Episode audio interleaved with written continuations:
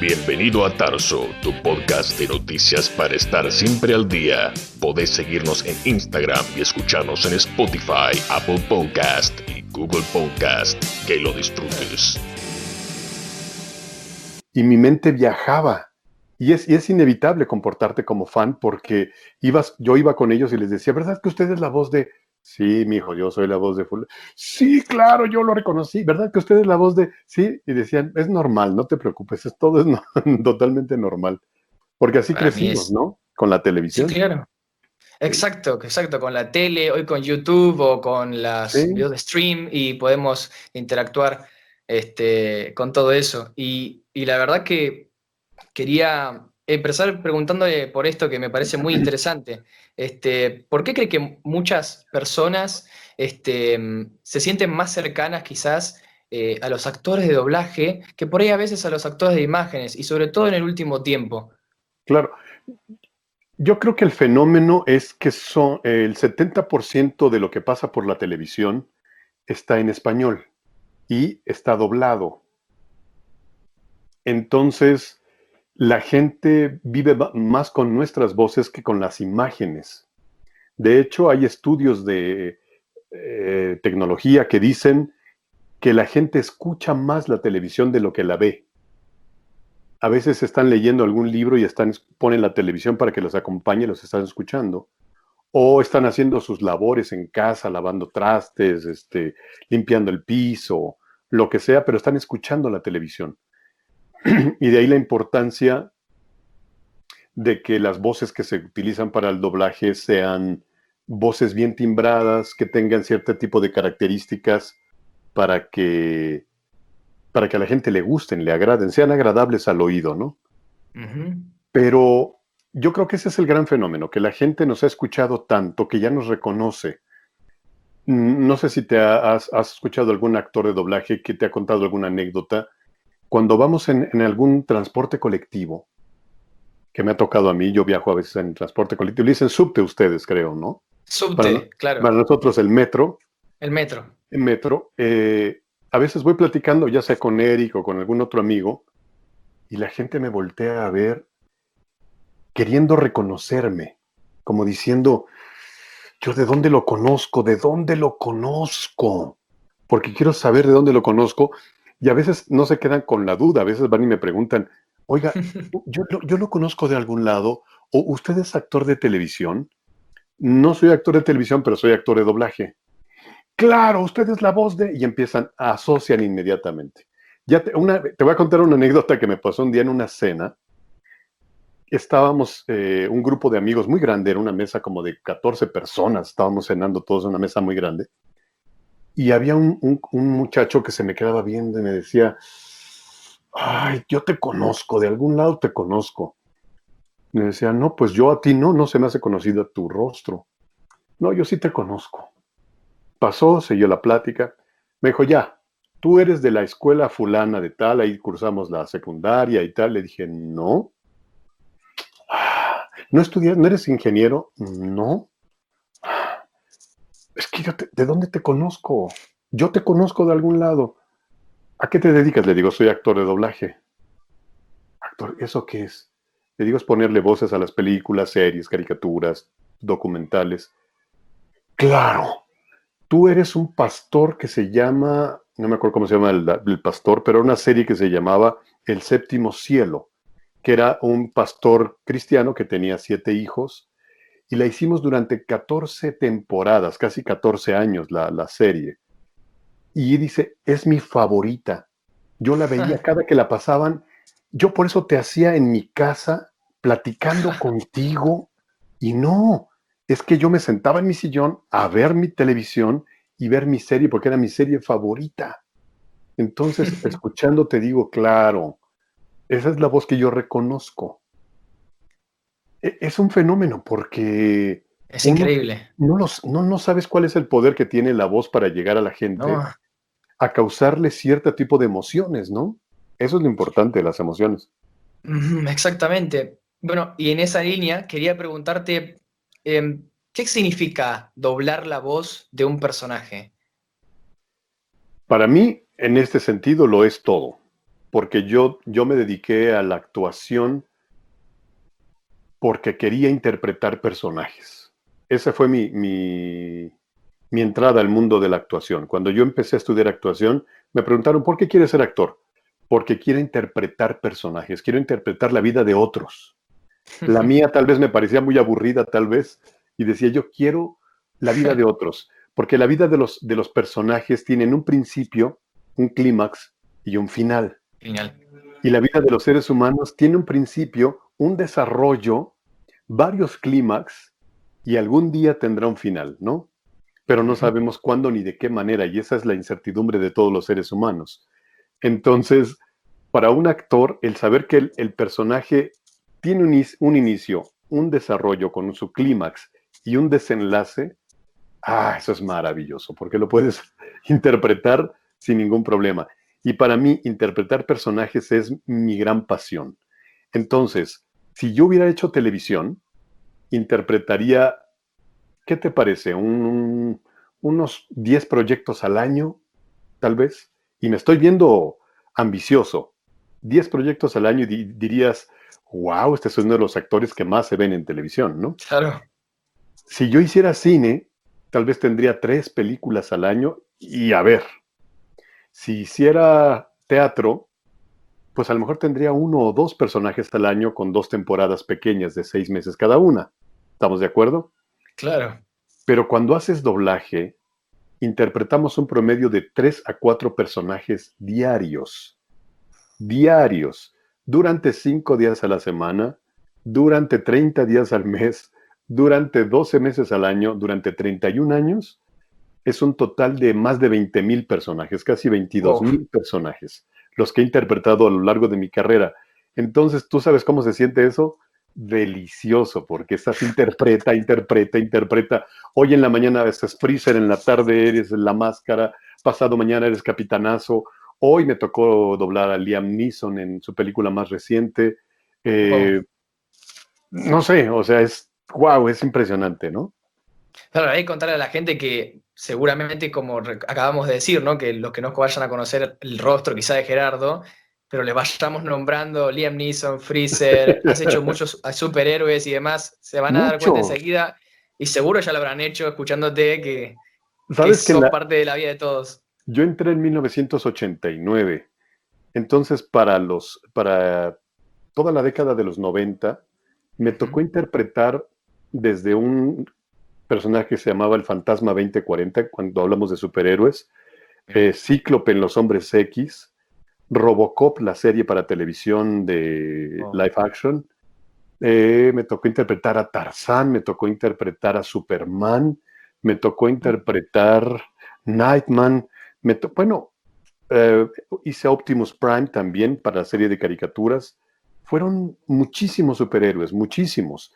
El único que me faltó fue Batman era el único superhéroe que me, que me faltaba. Pero el año pasado en la serie Titans apareció ya un Bruce Wayne más viejón y entonces más de acuerdo a mi edad y me tocó interpretarlo a mí porque era el mismo actor que hizo la serie de Game of Thrones, donde yo lo hice también. Entonces me lo dieron y ya pude interpretar, finalmente pude interpretar a Batman, así que ya no me falta nada. Bien. ¿Y cómo, cómo fue que decidiste ser actor de doblaje? ¿Hubo algo o alguien que te haya inspirado para, para meterte en el lleno en la actuación? No, no hubo alguien que me inspirara, pero sí hubo alguien que me enseñó. Yo tomé eh, clases de actuación y entré a una escuela de actuación durante tres años para poder interpretar personajes porque mi gran sueño era hacer teatro. Eso era, el escenario a mí me encanta. Pero durante el tercer año de la escuela nos enseñaron doblaje. En mi maestro, en paz descanse, se llamaba Jorge Sánchez Fogarty. Él hacía una serie maravillosa que se llamaba Mandibulín, de un tiburón que siempre decía, nadie me respeta. Era un tiburoncillo ahí. Era maravilloso el maestro, pero era muy buen director de doblaje, muy excelente director y maravilloso maestro. Entonces, él, tenía por costumbre ir a ver los exámenes de actuación primero y después ya dar clases de doblaje. Entonces me, nos fue a ver a nosotros, al, grupo, al, al examen de actuación. Ahí me escuchó. Cuando fue el taller de doblaje, desde el principio me dijo, tú eres muy buen actor. Si tú aprendes rápido a lo que se llama sincronizar, tú ya vas a trabajar conmigo terminando el taller. Fueron ocho sábados de las clases. Terminé el octavo sábado y el lunes yo ya estaba trabajando en doblaje con él. Me dijo, funcionas perfecto para esto. Te voy a decir qué es lo que te van a dar. Personajes malvados, desgraciados, malos, perversos, gritones. Te van a dar ese tipo de personajes porque tu voz es dura, me decía. Yo tenía 24 añitos y decía, ok. Cuando yo empecé a trabajar, hacía siempre hombres más grandes que yo. Y decía, ¿por qué me dan esos hombres que yo mm, sentía que no los llenaba, sentía que mi voz no le iba a ellos? Pero ya escuchándolos en televisión decía, pues sí, o sea, si tienes voz de señor, ¿qué le haces al cuento? Sí, pero él fue el que me metió al doblaje en, febrero de 1989. 89, wow, tantos años. ¿Y, qué, personaje puede decir que te, te, costó más hacer? ¿Cuál fue el más dificultoso? Hay, depende de lo que consideremos dificultad. Hay dificultades técnicas, hay dificultades interpretativas.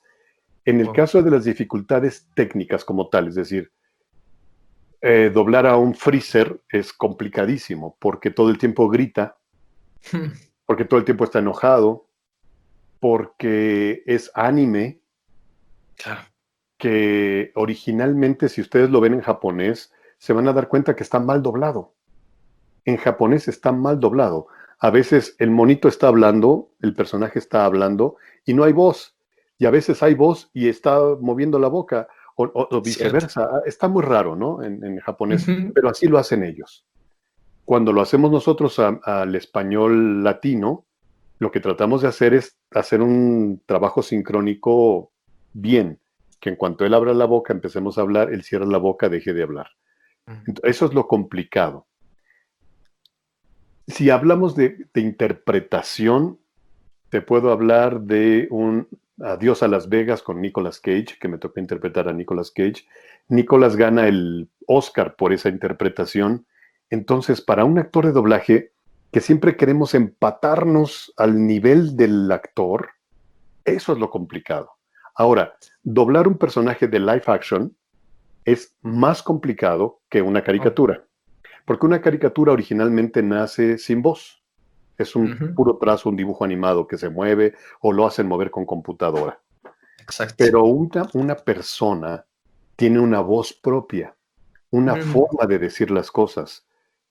Entonces, como actor, cuando ves a un Nicolas Cage interpretando a un alcohólico que llega hasta el delirium tremens y muere, hay que irlo escuchando cómo lo dice él, de qué manera lo dice, para hacer lo mismo en español no, no se trata de copiarlo, sino se trata de reinterpretar lo que él mismo está haciendo, pero hacerlo en nuestro español con nuestra idiosincrasia, Exacto. con nuestras emociones latinas, porque son muy diferentes. Los latinos somos más pasionales, ¿no? Somos más calientes, se puede decir. Entonces, la sangre nos hierve y eso es diferente. Cuando ellos eh, los norteamericanos, el sajón en particular en general, o el asiático, tienen otro tipo de, otra manera de, manifestar sus emociones. El asiático, por ejemplo, es muy... Todo es como si estuviera regañando todo el tiempo, hasta cuando habla de amor. Cuando hacemos a Darien de Sailor Moon y lo escucho, digo, no le está diciendo que la ama, parece que la está regañando. ¡Ay! que lo regaña. Entonces, no somos así los latinos, no somos diferentes. Eso es lo complicado. Pero si tuviéramos que hablar de un personaje muy complicado para mí, fue B de Venganza. Oh. B de Venganza ah, es para mí de mi personaje favorito de la vida por lo que dice, lo que hace, lo que piensa. Y la interpretación de Hugo Webbing es maravillosa. Pero ahí mm. tiene una dificultad. Ah, ¿Cuál es la dificultad? Que es una máscara dura y rígida.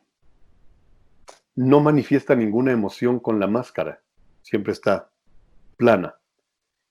Entonces hay que darle todas las emociones solamente con la voz. Y los actores de doblaje nos apoyamos en el actor original, en sus movimientos, en su cara, en sus gestos, en su todo. Y con B de Venganza no había en qué apoyarse. Claro. Entonces eh, era, ay, darle más emoción, darle este, esta, esta emoción, porque la dificultad era, es elegante, es británico, es poético, es rebelde, revolucionario, muy inteligente, pero es vengativo, resentido, todo eso solamente a través de la voz. Y que una vez que la puedas ver digas, wow, a mí me han dicho, me han llegado a decir, no sabe cómo disfruto esa película, me gusta más en español que en inglés. Y digo, ah, bueno, dices que yo siento que usted está atrás de, la, de, la, máscara. Y digo, pues, pues así parecería, porque no hay, no hay, no hay un rostro, ¿no? Como tal. Exacto. Eso es lo complicado. Qué difícil, es increíble esto que acababa de nombrar, de que, claro, era una máscara, no tenía ningún tipo de expresión alguna. Nada. Y había que darle em, todo, ¿no? Es decir, recuerda, recuerda ese 5 de noviembre, pólvora, traición y complot. Nadie podrá decir que tan espantosa traición en el olvido quedó. Darle, darle toda esta cadencia de cómo habla y cómo va, sube y baja, para darle esa elegancia poética. Ay, costó, ¿eh? Costó, pero, pero ahí están los resultados, ¿no? Finalmente. ¿Cuál es el personaje que, con el que más te emocionaste? ya sea por algo lindo o quizás por algo triste. Hubo un personaje, no, no, no, no, lo, van, no, lo van a recordar, hicimos un teleteatro y se tuvo que doblar. Era un actor negro y tenía una escena con la mamá y los dos lloraban pero terriblemente fuerte. Oh. Esa escena la hice con con Carmen Donadillo. A lo mejor ustedes no recuerdan mucho a Carmen Donadillo, era una maravillosa actriz. Ella hizo la, la bruja de, de Blancanieves, era ay, la nana de, conde Pátula, era Cruella de Vil, muchos personajes de esos. Entonces, y maravillosa actriz. Entonces era muy entregada también en el atril. y, fue en la época en la que estábamos todos al mismo tiempo grabando. Entonces, ella empezó a llorar, me jaló a mí en la emoción, nos pusimos a llorar, oh. y después ya no nos importó la, la escena, estábamos llorando los dos abrazados. Me dice, ay, güero, me decía, güero, güero, es que me ganó la emoción, le digo, pues a mí me ganó usted y nos fuimos los dos con la emoción, estábamos todos llorando, hasta la directora, en paz descanse, todo el mundo estaba llorando, porque nos jaló la emoción, hay veces que nos ganan las emociones. Mm. Y aprendemos a, controlarlas. A veces cuando hicimos, te digo, adiós a Las Vegas, había muchas escenas donde nos quería ganar el llanto y era, cómetelo, cómetelo porque no, tienes que seguir, tienes que seguir grabando. El tiempo cuenta, te siguen cobrando la sala, etc., ¿no? Entonces. Exacto. Sí, es complicado, a veces es complicado. O nos puede ganar la risa, como en el caso de Capitanazo, por ejemplo, cuando doblamos la casa de los dibujos, y a veces nos ocurría decir cada estupidez, como mi querido amigo Gay Station, por ejemplo, que le decía. El día que lo dijimos, bueno, yo estaba, no me podía parar de reír y de reír y de reír y decía la directora, ya, bueno, y va de nuevo y, y, otra vez nos ganaba la risa y así, o sea, las emociones, pues como actor las tenemos desbordadas todo el tiempo, entonces es un poco complicado. ¿Puedes decir que hay algún personaje que se parezca mucho a vos o que se parezca algo a vos? de todos los que has interpretado? Mm, ¿O todavía no has dado con ninguno? No, ni, alguno en, especial no. Más bien, ah, fíjate que en alguna convención un día una niña me dijo, oiga, usted sí habla como Freezer. y yo me volteé y le dije, no, no, no, niña, no te equivoques. Freezer habla como yo. Se lo dije a manera de jugar con ella, ¿no? Pero después me, lo fui reflexionando en casa y dije, claro, todos los personajes tienen un pedacito de mí mismo, ¿no? Tienen un poco de lo malhumorado que puedo llegar a ser, con Freezer, ¿no? Freezer tiene un poquito de ese mm, mal encarado, gritón o enojón que puedo llegar a ser, pero también Darien tiene un poco de lo romántico, de lo lindo y buena, buena persona que puedo llegar a ser también, o Capitanazo puede tener, llegar a ser de lo depravado que me puedo permitir en algún momento de la vida ser o pensar sin ser. eh, B de Venganza puede, tiene un poco de lo rebelde que yo me, encantaría ser en ese sentido, políticamente hablando. Eh, no sé, cuando me ha tocado interpretar a presidentes de los Estados Unidos, digo, ay, me encantaría tener ese liderazgo y entonces hay que darle la voz de líder para que pueda decir, eh, hoy entraremos no sé qué sin combatir, hoy festejaremos nuestro día de la independencia, ¿no? Todo ese tipo de cosas que tiene que ser de acá adentro. Entonces, yo digo que más bien cada personaje tiene un poquito de mí porque está dicho por mí, con mis emociones y con mi voz, ¿no? Bien. ¿Y mm, alguna vez tuviste algún problema con tu voz a la hora de estar interpretando un personaje o en una grabación? Ah, solamente con Freezer. Oh. Solamente con Freezer me quedé sin voz. Me quedé sin voz 15 días.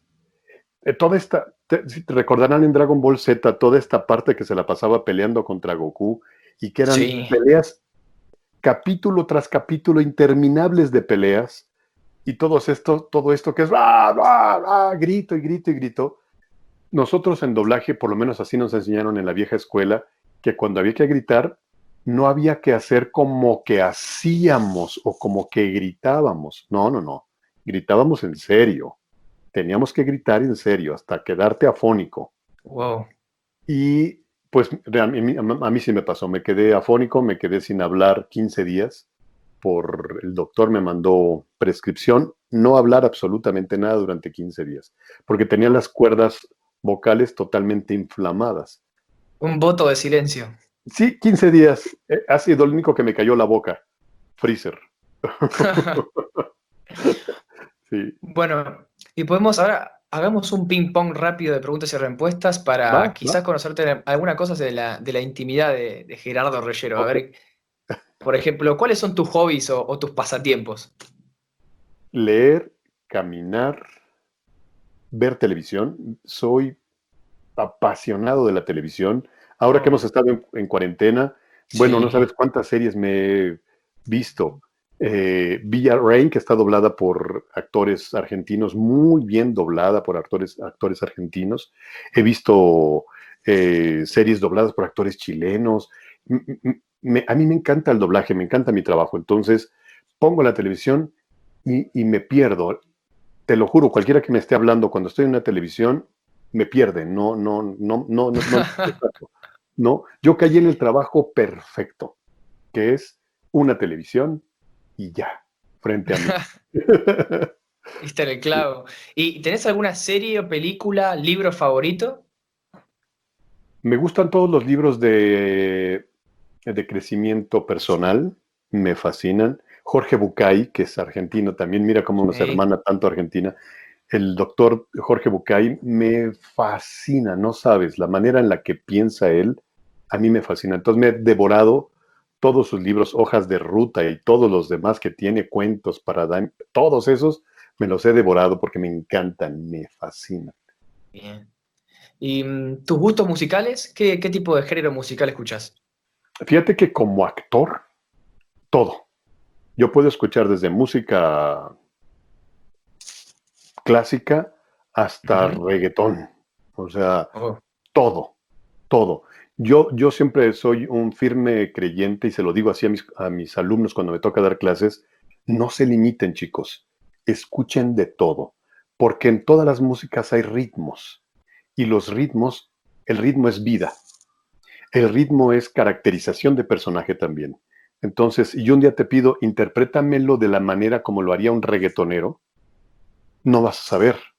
Y te digo, quiero algo muy clásico, algo como Chopin o quiero algo más Mozart o quiero algo más Beethoven, no vas a saber tampoco. Entonces, escucha toda la música.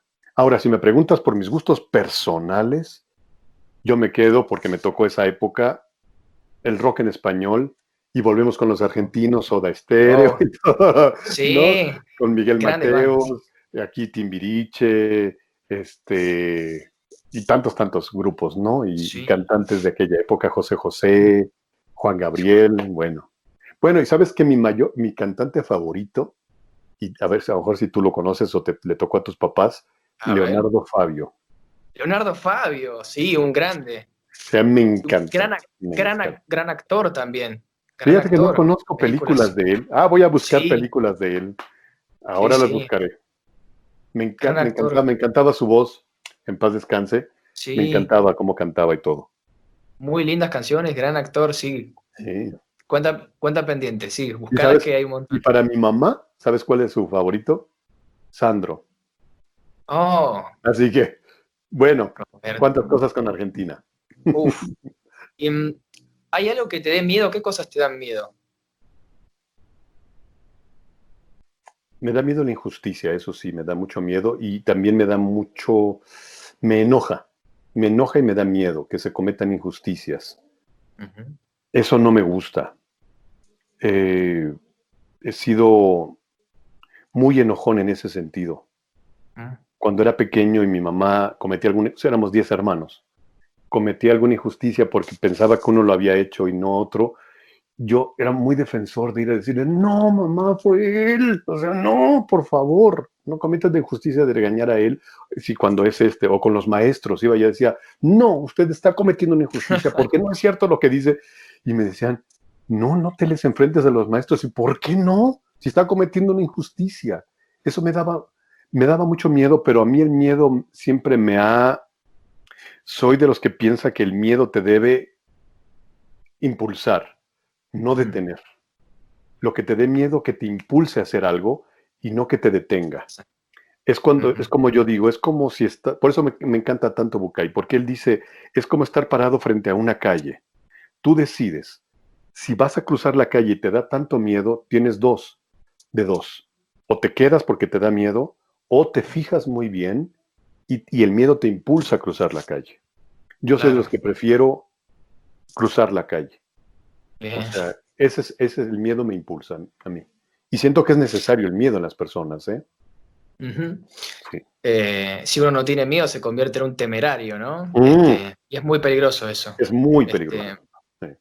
¿Y mm, tenés algún toc o tic, estas cosas que, que, uno son una cuestión repetitiva de uno y que no puede dejar de hacer por nada del mundo? Como por ejemplo, en mi caso, eh, dejar el volumen de la televisión en números par no puede estar el volumen de la televisión en número impar, me molesta, es algo que no puedo y lo tengo que hacer. ¿Qué tal? No, que yo sepa, no, tal vez soy un, soy perfeccionista, eso sí me, considero perfeccionista, soy, si ordeno mi cajón de las playeras, eh, tienen que estar de tal manera colocadas si los calcetines tienen que estar los de tal color, con los de tal color, con los de tal color. Soy muy, muy ordenado en ese sentido. Desde niño, no, no, no se me, se me dio desde niño, no tengo idea por qué.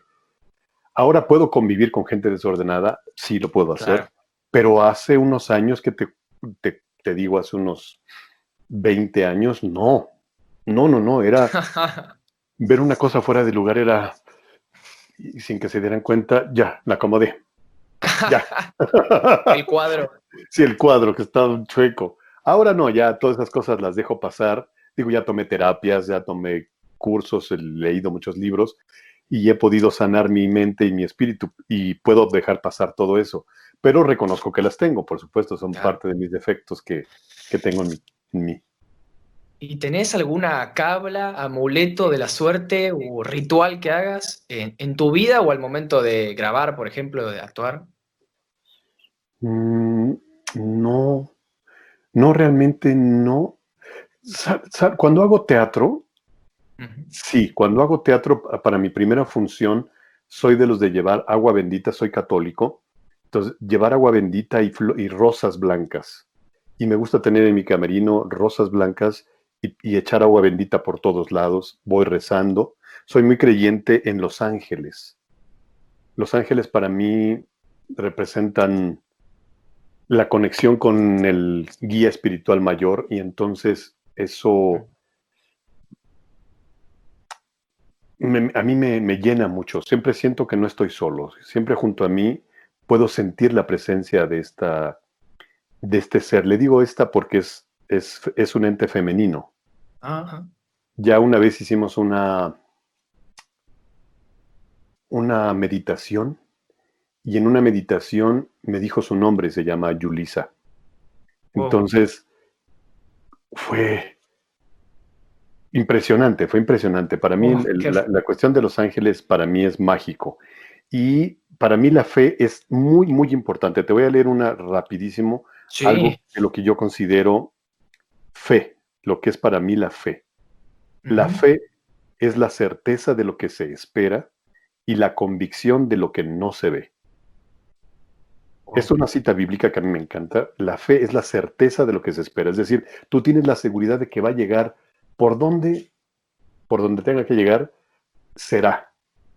Y estás plenamente convencido, tienes la convicción de lo que no ves. Es decir, ¿existe un ángel? Sí, no lo veo, pero tengo la plena convicción de que está a mi lado.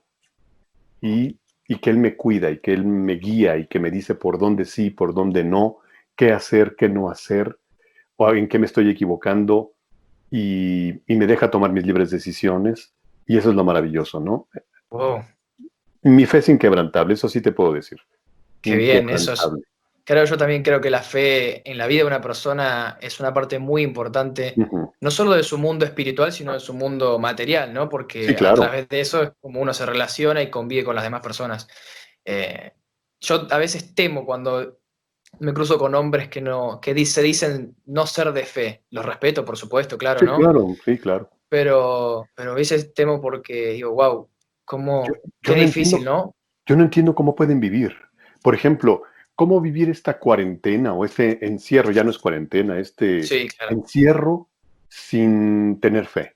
Sin tener fe que un día va a estar mucho mejor. ¿No? yo a mí me lo preguntan, digo, no, no, no sé por qué.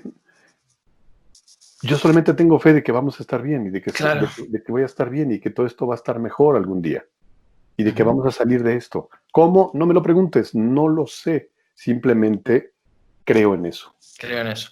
Y ya. Este, mm, a ver, otra pregunta que se me ocurre es, ¿Te puedes decir que sos fanático o adicto de algo o de alguien? ¿Viste? Como que, wow, esto, esto, esto además de tu trabajo, que me apasiona esto, me apasiona muchísimo. ¿Tenés algo así? Sabes que a lo largo de los años me lo he preguntado porque yo veo a la gente y digo, ¿cómo puede eh, eh, encantarse del fútbol alguien? O el otro apasionarse de tal cosa o de tal cosa o de tal cosa. Y digo, ¿tú de qué eres apasionado? Y vuelvo y regreso a pensar en que de la televisión solamente, de la belleza. Me encanta la belleza, soy un apasionado de la belleza. La busco hasta donde no la hay, ¿no? O donde alguien no la vería. Y yo digo, es que sí, este es un bote de basura, pero si lo ves en la perfección del bote de basura, como está armado, todo lo que alguien pensó e ideó para fabricar ese bote de basura parece maravilloso. Pero ya es un pensamiento que tengo desde niño, no, no me lo han inculcado ni me han dicho, así tienes que hacerlo. No, sino decir, es que, ¿por, qué tienes, ¿por qué tengo que ver la vida? Si veo ahí el, baño batido de excremento, yo digo, veo posibilidades, ¿no? De dejarlo limpio. o incluso de, sí, claro, o incluso de decir, este, mira, alguien pudo hacer todo ese excremento. ¡Qué maravilla! Ya se limpió su estómago. ya tiene el estómago limpio, qué maravilla. Bendito sea Dios. Es, es mi pensamiento. No sé por qué pienso así, pero. Bueno. Este. Así me dice Mario Castañeda, luego me dice así. ¿Ah? Jerry, Mario Castañeda, el que hace a Goku, luego me pregunta, Jerry, pero ¿por qué piensas así? O sea, se puede estar cayendo el mundo y tú dices, Sí, pero, pero eh, está lloviendo a, mares y tú dices, qué rico las plantitas, el olor, qué, qué sabroso, que tú se lo buscas, le digo, no, no es que le busque, es que ahí está. Yo siempre he pensado que el mundo tiene positivo y negativo. Si te conectas a lo negativo, pues ves todo lo negativo. Si te conectas a lo positivo, pues ves todo lo positivo. Ahora, no dejo de ver lo negativo. Por supuesto, sé que hay cosas terribles en el mundo, sé que hay maldad, sé que hay violencia, sé que hay el excremento, lo puedo ver. Sí, claro que sí. Ah, hay un balance. Pero yo también decido que lo que me va a afectar en la vida es lo positivo y me voy para acá. Me cuesta el mismo trabajo estar feliz que triste. Entonces prefiero estar feliz. Yo. Yo. Y mm, habiendo, como repasamos hasta recién, habiendo interpretado, por ejemplo, a tantos héroes o superhéroes también, tantos de, como anime o caricaturas, como también de live action. Exacto, este, y antihéroes también. ¿quién, antihéroes. ¿Quién, quién, se puede, ¿Quién se puede decir que es tu héroe, tu heroína en tu vida? ¿O quién lo fue? ¿O quién lo es? Sigue siendo, no lo sé. ¿Para mi vida? Mi sí, de tu vida. Mi mamá. Yo siempre he dicho, mamá, no sé cómo le hiciste. Tuve un padre presente pero ausente. Mi padre que me heredó esta voz, yo soy su viva imagen, así que no puedo negar que es mi padre. Y heredé su voz, me heredó lo más importante para la vida, que es la voz. Eh, sin embargo, siempre fue muy ausente, era muy duro, era muy, muy apartado. Y mi mamá tuvo que enfrentarse y criar ella sola a 10, 7 hombres, 3 mujeres. Vivíamos en condiciones de pobreza, eh, en un, dos pequeños cuartos, en no sé cómo le llaman allá, aquí les llamamos vecindades, no sé cómo le llaman ustedes. Barrios. Barrios, ajá. Entonces eran dos pequeños cuartos donde vivíamos los 10. Le digo, mamá, yo no sé cómo le hacías para darle de comer, atender y que tuviéramos para vestir y para tener una infancia feliz. Diez personas, ¿no? Que ahora ya son todos hombres de provecho, casados con hijos y todo. Y ninguno es delincuente, ni maleante, ni nada. O sea, pero mira, eso sí nos tenía bien educados. sí, entonces es mi gran heroína, por supuesto que sí, lo diré siempre es alguien a quien yo admiro muchísimo. Se lo he dicho, hasta hacerla llorar a la pobre, de cuánto la quiero y cuánto la admiro y la respeto por, por eso que hizo como madre, ¿no? Porque bien pudo haber dicho, ay, no, ya no quiero tener tantos hijos, regalarlos o, o irse y dejar ahí tirados a los 10, ¿no? Pero, claro. pero no, se hizo cargo de los 10. Bien. Bueno, para mí ahora viene como la pregunta quizás de oro que me gusta decirle, porque siempre a los entrevistados que, por lo menos hasta ahora yo entrevisto y que quizás pretendo entrevistar, em, los traigo por su trabajo, ¿no? los conocemos por su labor, por su actividad, por su desempeño. Y entonces, yo creo que el trabajo eh, es un medio para llegar a un fin. El trabajo no es un fin en sí mismo. Sí, no, no, no. Entonces, ¿cuál es el fin al cual vos le dedicas tu trabajo? ¿Cuál es tu objetivo? ¿Cuál es tu meta? ¿Cuál es ese fin al cual vos decís, yo hago mi trabajo por esto? Mi trabajo lo he hecho siempre, siempre, siempre. Cada día que me levanto voy y lo hago y regreso con el fin completado, todos los días. No espero un fin dentro de 10 años o dentro de 5 o dentro de 40 o dentro de 50, sino mi fin, mi fin es de todos los días. Mi objetivo es diario. Y mi objetivo diario es hacer mi trabajo bien hecho, con profesionalismo, con entrega, con pasión, con amor. Interpretar personajes, como te decía, es mi máximo de máximos. Entonces, cuando yo me levanto, puedo levantarme incluso molesto porque me gusta dormir mucho, es otro de mis hobbies, dormir. Yo duermo 10, 10 horas diarias es lo que duermo. Entonces, yo me puedo levantar, si me tengo que levantar temprano a trabajar, voy enojado. Durante todo el trayecto puedo ir enojado. Eric, que a veces me lleva en el coche, me, tienes cara de enojado. Porque estoy enojado. No me hables ahorita, estoy enojado. ¿Por qué estás enojado? Porque me levanté temprano. Estoy enojado. No quieres ir a trabajar, no, a trabajar sí quiero. Pero estoy enojado. Llego a trabajar y puedo tener cara de pocos amigos.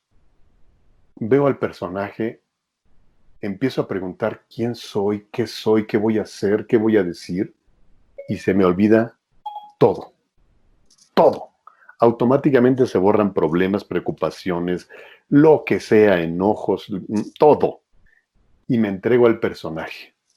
Termina el personaje y ya regreso a mi enojo otra vez y me llego a dormir y me quedo dormido. Pero mi objetivo se cumple todos los días. Todos los días se cumple mi objetivo de ser actor y de interpretar personajes. Me siento bendecido por el universo porque hago lo que me gusta hacer, lo que más disfruto hacer en la vida y además me pagan por eso. Que eso me permite tener una vida tranquila, ¿no? Poder tener mis propios satisfactores en cuanto a comida, eh, paseos o vestimenta, distractores o lo que sea. Porque vicios no tengo, eso sí, no fumo, no bebo. Entonces, soy un hombre bastante normal en ese sentido, o, quién sabe, a lo mejor hasta normal. bueno, em, ¿quién es Gerardo Reyero? En tres palabras. Un ser humano común. No me lo esperaba. Tal cual. sí, eh. sí, porque no no le, no le busco mucho, simplemente cuando voy a convenciones hay, hay gente que me dice, señor, pero es que lo siento usted como más cercano, como que es más tranquilo. Como... Digo, pues es que los actores somos seres humanos, hay que entender eso.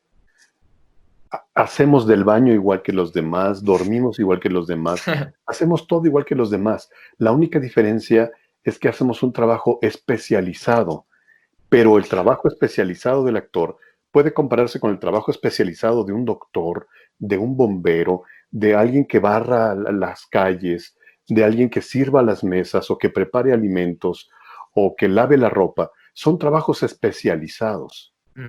Y no por eso valemos más o menos que otros. Simplemente nos dedicamos a cosas diferentes, ¿no? A, quien disfruta de estar abriendo un estómago y corregir la vesícula y los riñones yo no lo, yo no lo disfrutaría, lo sufriría espantosamente. Pero a lo mejor a ese que lo disfruta lo pongo a hacer doblaje y lo sufriría terriblemente y yo no. Yo lo, disfruto, disfruto maravillosamente. Entonces, siempre digo, dedícate a lo que quieras dedicarte, pero que sea lo que realmente disfrutes desde el alma, que te llene todos los días, que te deje satisfecho y que llegues a dormir y puedas dormirte, cerrar tus ojitos y entregarte al sueño, a lo mejor eterno, ¿verdad? No sabemos, pero que sea maravilloso, que día llegue tu día completo y con el objetivo cumplido, como dices. Bien. Ahora, para los que todavía quizás no se hayan dado cuenta después de todo este tiempo, podrías hacernos dos o tres personajes a ver si logran reconocerte. Es más, si tú tienes alguna lista ahí de personajes, ¿Algún si por ahí que no se haya dado cuenta aún? No, el, que guste, el que guste, porque seguro cual elijas te, vamos te van a reconocer. Mira, me preguntan por los porque más me piden, por ejemplo, te puedo hacer un collage de este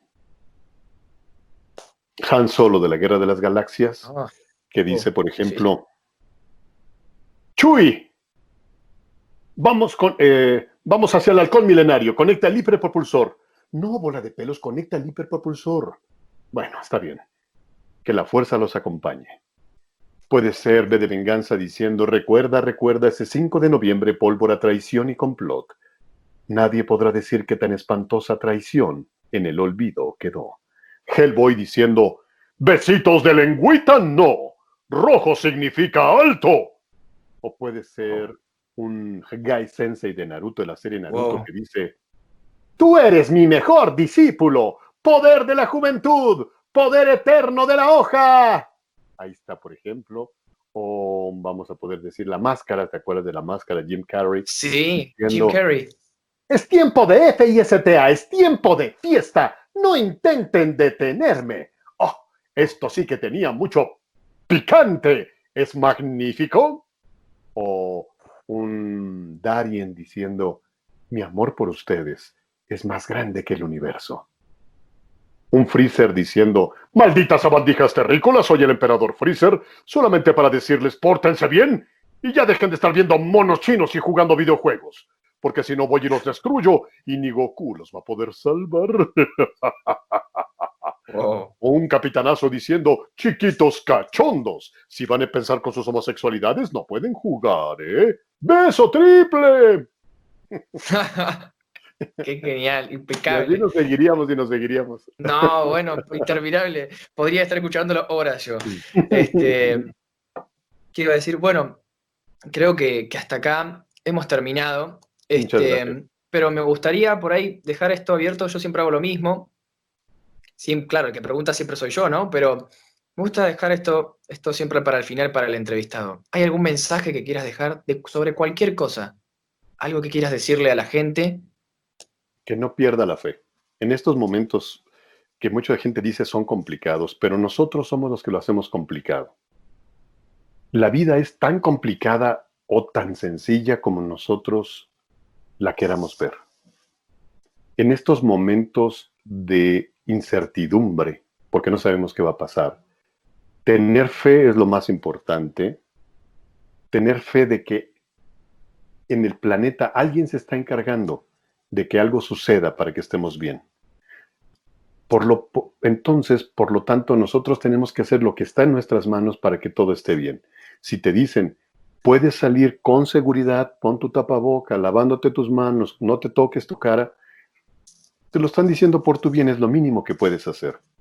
Quédate el mayor tiempo posible en tu casa, pues me quedo el mayor tiempo posible con mi casa, disfruto de la televisión o disfruto de mi casa, lo limpio, la pinto, la hago, convivo con mis vecinos o con la gente que vive dentro de mi casa, eh, hago las llamadas que nunca pude hacer, estas videollamadas que, algún día quedaron pendientes para una entrevista, para... me da tiempo de hacer muchas cosas y eso es maravilloso. Entonces, que no vean esto como algo terrible, sino como oportunidades de crecimiento, de, de poder estar bien y de poder estar tranquilos. Tengan fe, esto pasará muy pronto y podremos estar hablando de yo la libré eh, y la gente que ha sufrido pérdidas, pues como ser humano, de ser humano a ser humano, mi corazón con ustedes y mis oraciones con ustedes y lamentamos profundamente su pérdida con un gran abrazo para decirles que estamos con ustedes. Pero la muerte es inherente al ser humano. Todo lo que está vivo tiene que morir en algún momento. De alguna forma puede no gustarnos, le podemos tener mucho miedo, pero todo lo que está vivo en algún momento tendrá que morir, tarde o temprano. Más nos vale aceptarla con resignación y aprender de nuestra insignificancia como seres humanos ante la magnificencia del universo. No porque seamos poquitos o poca cosa, sino porque somos frágiles. La vida es muy frágil y por eso hay que cuidarla. Exacto. comparto 100% este, este mensaje. Este, bueno, así que hemos llegado al fin de la, entrevista. Eh, o de esta charla, quizás, no sé si llamarla entrevista, ¿no? Este, sí, me, gusta más como charla, más rico así, más plática entre amigos. Así que, bueno, em, espero, espero que, les haya gustado a todos.